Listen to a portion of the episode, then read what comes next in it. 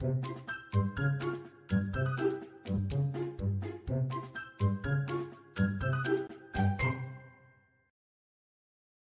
大家好，欢迎收听《给个说法》，我是德意法律事务所的林小编。那我们今天想要来跟大家分享的话题是：律师怎么办？公司要我回家吃自己。呃，在我们开始之前呢，我们先来介绍一下今天的来宾苏律师。嗨，大家好。是，那在我们之前的节目啊，其实已经有请苏律师帮我们的朋友们、听众朋友们了解有关一些性骚扰等相关的议题啊。不过，如果你们有兴趣的话，当然也请你们回去听听看前面的节目。那这边再请您大概简单的介绍一下，就是让听众朋友回顾一下，说您在我们事务所其实主要是负责什么样的案件类型？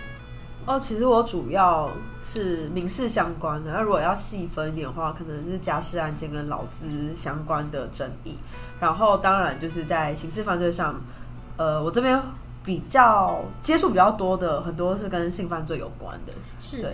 对，那我们今天还要再多增加一位成员，就先让我来说一下。等一下我们会有一个实习小编会来加入我们这一次的节目。那实习小编算是对于我们这一次在讲劳资争议的部分比较有兴趣，所以如果途中你听到有另外一个好像之前没有听过的声音，大家不用紧张，那是我们实习小编的提问啦。那今天想要跟苏律师聊的，其实最近啊，有我们像买股票，因为我们律师里面也有人是喜欢投资股票的。要讲这么详细的议题啊？没关系，继续。苏苏律师是最近股票的状况不太好我今天就没看了，很认真上班。很好，很好，很好，我们要继续维持这个事情。对啊，我是听我们某律师在跟我聊，还有提跟我提到关于最近有一个小新闻，因为台积电其实之前我也常会买台积电，就是买存股，因为觉得说啊护国神山嘛，不太会倒。那可是最近突然传出一个新闻是说，他们是鼓励员工在疫情后要多休假。关于公司鼓励员工疫情后多休假，其实难免会让大家觉得说，是不是因为公司的前景状况不太好？那现在其实也有一些行业开始会出现减少招聘或是缩编，然后人员减缩的这个状况。所以今天我们主要是想要请苏律师来谈谈，如果遇到了公司想要资遣员工，就是想想要资遣我的这个情况的话，我应该要怎么办？哦，我觉得如果要从这个主题出发，可能一点基本概念就是先可以大家哎手边会看法条嘛，反正应该说呃我们在雇佣关系上面，如果劳方跟或者是资方，通常是资方啦，要终止双方劳雇关系，其实都要符合劳基法的相关规范。那呃常见的条文大家可以参考的就是十一条、十二条这两条呢是雇主。在做终止劳动契约的时候，必须要依法处理的条文。嗯，那至于劳方的部分，就是十四条。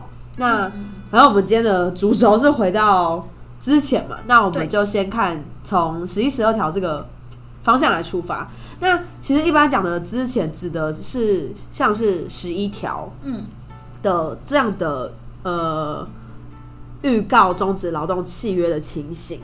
十二条是不用经预告就可以终止劳动契约。那当然，里面的内容简单来讲就是，呃，劳工有符合劳基法认定的状况，那让雇主可以不经预告终止契约。但是如果雇主是用十二条做终止的话，不但不用经过预告期间，它也不是我们常见所谓的之前的那个说法，就不是。嗯，对，主要会是十一条。那十一条是劳，哎，十一条是资方，然后十四条资也，呃，十四条是劳方。然后这两个条文最直接的相关的另外一件事情，就是会有资遣费相关的规定去跟雇主请求。所以回到一开始的。问题是，如果今天 公司要支遣我，我可以怎么办？对，那其实我觉得劳方的第一个、第一个呃第一个步骤要做的事情，就是要先确定一下，到底雇主今天支遣的理由是什么。哦，他为什么要支遣我？对，没有错，他用哪一个条文、哪一个规定、哪个规范、哪个原因去做支遣？嗯嗯嗯。那如果他今天就是一个就是正当程序行走的公司，那他就是必须要符合劳基法。十一条规定才能做之前，那就看他会用十一条的哪一个。那其实我觉得大部分的员工遇到的问题，可能比较像是雇主会用谈的，看要不要我们双方签一份自愿离职。哦，对，为什么会有这个问题呢？因为其实十一条的这几这五款，第一个是歇业或呃雇主歇业或转让嘛，嗯，然后第二款是亏损或业务紧缩，嗯，第三个是不可抗力暂停工作一个月以上。这三款其实都非常的客观，就是它客观上就要有发生这些事实，嗯才能去做处理。那对，第四、第五款比较像是就是劳工这部分有雇主认为不合用的状况。嗯，可是，纵使第四、第五款有劳工呃雇主认为不合用的状况，它有没有严重到符合第四、第五款的状态，其实会是我们在实务上面最常遇到的状况。就比如说，今天雇主觉得这个劳工不适任，但他的不适任有到第十一条五款的这个不适任的状况吗？你要怎么去评估他到底有没有到？老实说，实务上就是个案认定。哦非常的个案认认定。那呃，实务上可能会有几个做法啦，就譬如说，今天雇主到底有没有事前，比如说，假设雇主真的觉得你在工作上有一些状况，他有没有先做约谈啊？嗯，然后有没有跟你聊过，或是有没有可能可以把你放到其他的位置？换位置试试。对，其实它有个东西叫我们是条文里面没有的，叫做最后手段性。因为其实对于呃立法者而言，他们想要劳基法的目的还是要保防保障劳方嘛，没错那没错，不会希望雇主任意的去做终止契约，所以才会规定，哎、你现在要请员工走人，你就必须要受到劳基法的规范，对对然后要符合这样的状况。算是一个机会。对，，没错，所以今天不会因为就是理论上啊，不会说雇主说、哦天哪，我觉得你真的做的太糟了，就马上把你 fire 掉。其实这样子的做法，常常都会在实务上会在法院上都会被考被被挑战，就是可能会认为不符合手最终手段，然后这时候也会变成由第三人来看说，到底他能不能胜任他的工作。可是老实说，第三人不见得比雇主了解整个工作内容。因为现实状况其实只有当下的人才会知道。对，那还大家还有举证问题嘛，有时候是你有没有办法举证的问题嘛。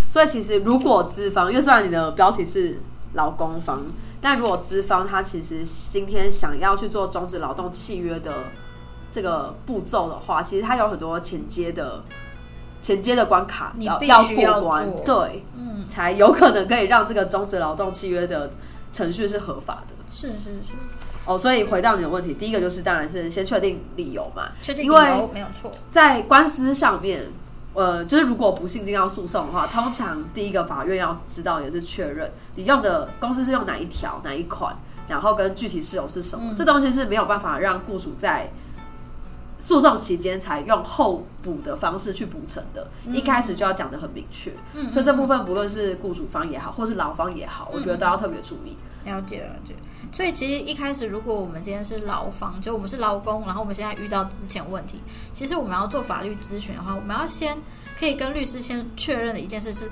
我们要自己先知道为什么我被之前公司给我的之前的理由是什么，没错是我不胜任工作还是什么原因这样子？对，然后当然我们遇到这样有这样的需求的当事人，我们也会问的是，哎，那公司当然可能当事人会给一个理由嘛，那通常会找到律师的就是当事人一定认为公司给的理由不是理由，或是公司根本没有给理由。嗯，那当然，我们这部分可能有时候会旁敲侧击说，哎、那公司是有没有曾经约谈过你啊？那约谈过有没有做过什么改变？那约谈你是谁？置对，就是我们想要知道是，那公司在这整个流程中，他们有没有去做一些手段，嗯，让这个终止是比较合乎劳基法规定的。嗯，对。诶，那苏律师，我这边想要请问啊，嗯就是可能我们在旁敲侧击的过程中，发现其实公司是已经有施以一些最后性手段，比如说，其实有主管有跟他聊过，或是也帮他换过工作岗位，尝试可能很明显是尝试让他去适应说，也许别的位置更适合他。所以其实，在某部分来说，你们这样客观去剖析，其实公司有做出这些手段性的一些。处置了啦，可是结果他最后结果来说，员工还是被支遣了，所以算是他未能改善，所以被解雇嘛。那这个通常这个情况下，我们会考，你可能会在询问员工什么，会会不会回到原本的，有没有想要回到原本公司任职或是什么之类的？哦，了解。呃，基本上通常，呃，我会我们我这边的我这边通常是会问说，就是他希望是什么？有些人是希望拿钱，嗯然后有些人就是其实因为通常大部分是会想拿钱啦，因为他也回不去了。老实说，就不论公司有道理没道理，嗯其实你很难回到那个职场生活，因为毕竟心理上我觉得自己也会过不去啦。那当然，有些人可能他就是真的想要回到职场，那就是确认雇佣关系存不存在。那其实本质上都是一样的，就是到底双方的呃，到底雇主的终止劳动契约合不合法？嗯那如果雇主终止劳动契约这件事情被认为不合法，那当然双方就是雇佣关系存续期间就是存在。嗯那呃，如果是呃，应该说实务上面，如果真的像刚刚小编说的，就是公司其实他就是依法做了终止劳动契约的话，那今天劳工这边要注意的是有没有资遣费嗯的问题，就是今天虽然你可能真的不太适任，但依法该给你的资遣费，你还是他还是得给你。是。然后当然就是加班费啊，这些都该结算、啊还有特休。然后对应休未休的特休假、嗯嗯这些东西呢，都跟你老实说讲白一点，就是跟你做的好不好无关。这些东西就是法律上给你的保障。所以纵使今天你不适合这个公司，或公司真的觉得你做的太差了，嗯嗯嗯，那他该给你的这些钱还是要给。对。所以最简单的应该也不是简单啦，就是我觉得至少大家要知道的事情是在法律上面可以请求的金钱到底有哪些，这些东西跟不会因为你是被之前的员工你就不能拿，嗯，他本来就该拿。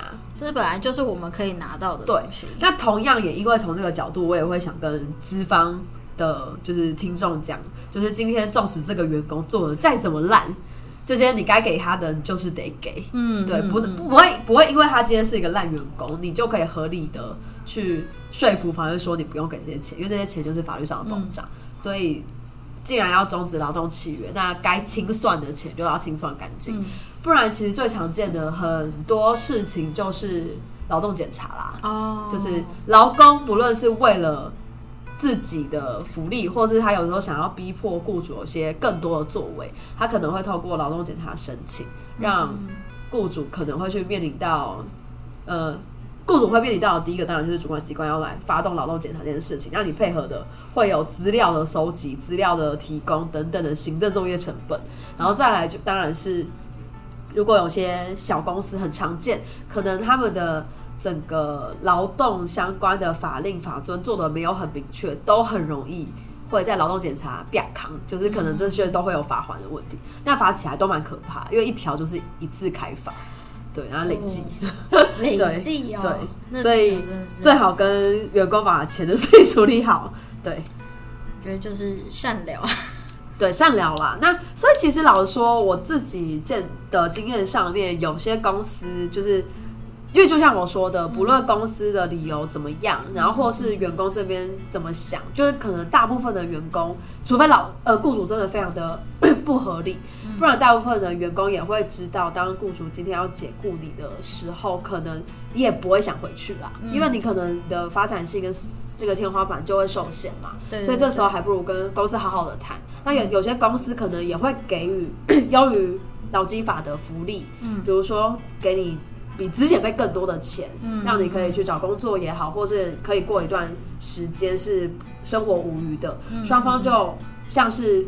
合意终止的方式，不是像是就是合意终止的方式对，好聚好散。那员工拿到钱，他可以去找他事业的第二春。那对于资方来说，他也可以把他的成本拿来去寻找他觉得更符合期待的员工。没有错，对。那如果真的遇到，就是觉得呃，这个员工真的非常非常不符合我们公司需求的话，那该怎么样合法解雇？这就是算是资方的问题了。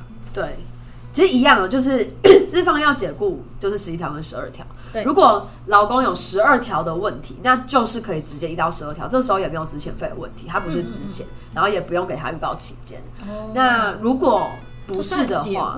对，它就是解雇，其实就是我们都会，我们用语都叫终止劳动契约啦。嗯嗯，对。那如果是十一条的话，就是会回到我刚刚说的，其实我觉得手段不不适合太仓促，嗯，对，然后要让它能够圆满解决的话，我觉得要柔性一点。是的。对。那我们回到关于十二条这个部分，解雇员工，他是不用雇主不用经过预告期间，他就可以解雇员工。那是要违反像什么样的状况才会有这种适用？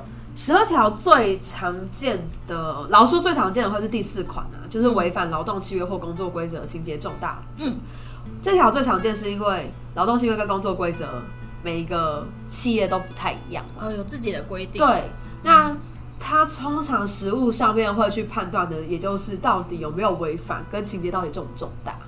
嗯，那他因为他在条文上面看起来是一个相对比较。有点像是比较概括性，对，比较概概括性的条文，所以它最常被用，也最常被挑战。那其他比如说什么第一款，你在订定劳动契约的时候有没有虚伪意思表示，使雇主误认啊？这个事实我相对相信会很明确。然后再来就是第二款，就是有没有施暴啊、重大侮辱，这个我觉得也会很明确。这非常客观，那第三个是有期徒刑宣告嘛，等等的，这个也是客观都不会有争议的。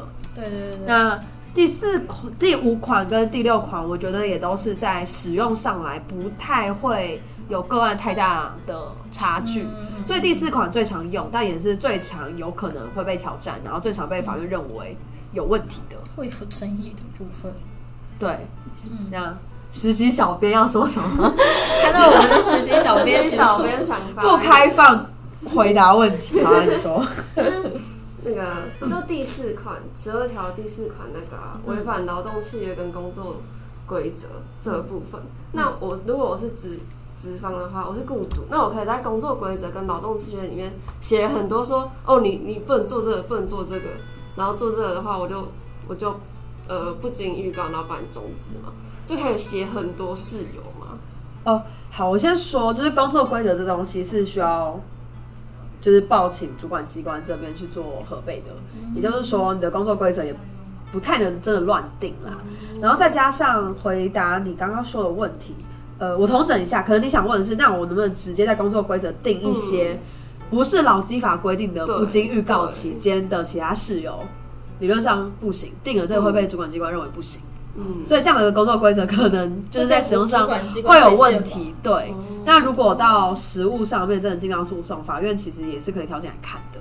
总之呢，就是工作规则其实不能乱定啊。然后其实解雇事由基本上，呃，我经验我看得到工作规则是 OK 的，他们的解雇时候还是会说依照劳动基准法。哦对，因为其实，在实务上面遇到操作起来，还是会去看你有没有符合劳动基准法。所以，劳动基准法就是一个根本性大法，就是这个概念。对了解，谢谢苏律师。这是被突袭吗？脚本你没有。诶，我看到我们的小编，刚刚实习小编还有提问另外一个问题：无正当理由继续旷工三日。嗯，这个无正当理由，那无正当理由很空泛哎、那我可以问一个，那我嗯，我是一个年纪很大，四十几岁的女生的话，那我这样要去相亲，我为了我的终身要去寻要去寻找我的终身，那这样是有正当理由还是无正当理由？好，我先说，就是律师的立场。如果今天当事人这样问，我就会跟他说，这东西呢就是要个案判断，那我们还是要看法官怎么判断。但如果你要问我个人意见的话，嗯我会觉得无正当理由这东西。呃，应该要取决于，其实公司它基本上都会有一定的请假的程序。嗯那你到底有没有办法去做请假的程序？例如今天的状况可能是，比如说你今天临时呃，比如说假设你的请假规则是说你一定要事前跟主管嗯做申请，然后主管要同意，你才能够请假完成，才能不来嘛。嗯所以符合请假规则状况下，才叫做不是旷职的未到职。嗯那今天我没有符合这个请假程序的状况下，我却发生了未到职的状况，这个形式上就叫做旷工。嗯那如果今天比如说我就出了车祸，然后我就是没有办法符合公司的请假规则状况下，没有办法到职，我觉得这东西可能比较会被认为是无正当理由的判断的方式。那所以像你刚刚说的，我觉得不会是 我个人觉得不会是个人的这个事项到底合不合理，或是重不重大，而是你有没有符合请假规则。例如，我觉得没有不能够去相亲。嗯那你可以请假、啊，你有不能请假的事由吗？你有不能请假的正当性吗？我觉得我会想要从这个角度去切入，然后去做判断。嗯，那当然还是要看法官啦。但我是觉得就很急迫这件事也是可以理解。我们知道是不是有个 podcast 要讨论到感情问题？问题。对，我想法是这样。好，好，那我们继续。嗯，那关于这边，其实十二条跟十一条，大家真的很有很有问题。其实你可以回去看一下劳动基准法，它其实里面我觉得写的已经算是蛮清楚的。诶、操作起来都蛮复杂的啦，但反正就是不拖这些，然后就是个案判断，没有错，对没错。因为毕竟每一个案例它都有自己到底多不能胜任呢？的的问题，对你其实真的很难说用一个标准的制式去做一个核定啊。嗯对，那关于这部分的话，请问苏律师还有什么部分想要再做个补充吗？或是你会想要跟观众朋友提醒的部分？呃，我觉得就是回到我们最一开始的主题，就是我觉得当今天大家真的遇到了雇主想要跟你终止劳动契约的话，第一个当然就是搞清楚状况嘛，到底发生什么事情，这个也是，这也会是就是保护自己一个一个方式，因为有可能。在协商的时候，你会发现是雇主有什么误会，这是一个可能性嘛？那假设雇主今天心意已决，那你也是一个搜证，未来看要怎么样的去帮自己主张到最大的权利无论是打诉讼或是协商也好。那嗯大家可能要知道，就是当然，如果是十一条的话，就记得要就是有资遣费的问题，然后是资遣费的计算。呃，现在大家大部分的员工，如果应该都是适用新制比较多，可能这部分就要去看劳工退休金条例。那基本上上限是六个月啦，就看你的年资。那如果真的是比较资深，然后有跨越新旧制的员工，那可能就还要参考劳基法，这会稍微再复杂一点而。且那个计算会蛮麻烦的，对因为跨越新旧制，其实我们之前也有处理过像类似的案件，这个在计算上，其实你真的要回去翻对，它的计算到底，你最后有一些是新旧法，是说你从旧法，然后你适用新的计算，那你就是整套用新的。嗯可是有些人是旧加新合并计算，对，对，没错。所以这部分就是真的是要再跟律师做个咨询，然后也是要再做询问啊。对，但大家至少会要有个观念，知道自己有拿得到这一笔钱，那怎么计算？我觉得都还是小事可以去处理。然后当然就是加班费啊，然后特休未休的工资啊，那当然就是劳动期间是到什么时候，你的薪资有没有被给足啊，嗯等等的，我觉得是大家要有一点点概念的地方。没有错，对是。那我们非常感谢苏律师今天的分享。那如果大家还想听或是喜欢的话呢，也欢迎大家关注“给个说法”，关注我们的 YouTube 频道，会有字幕版的 Podcast 可以看。如果你有其他法律问题想咨询，也欢迎 Google 搜寻德意法律事务所来电询问。我们每周五晚上九点半在 Podcast YouTube 平台与你们再次相会。我是林小编，我是苏律师，谢谢您收听给个说法》，我们下次再见，拜拜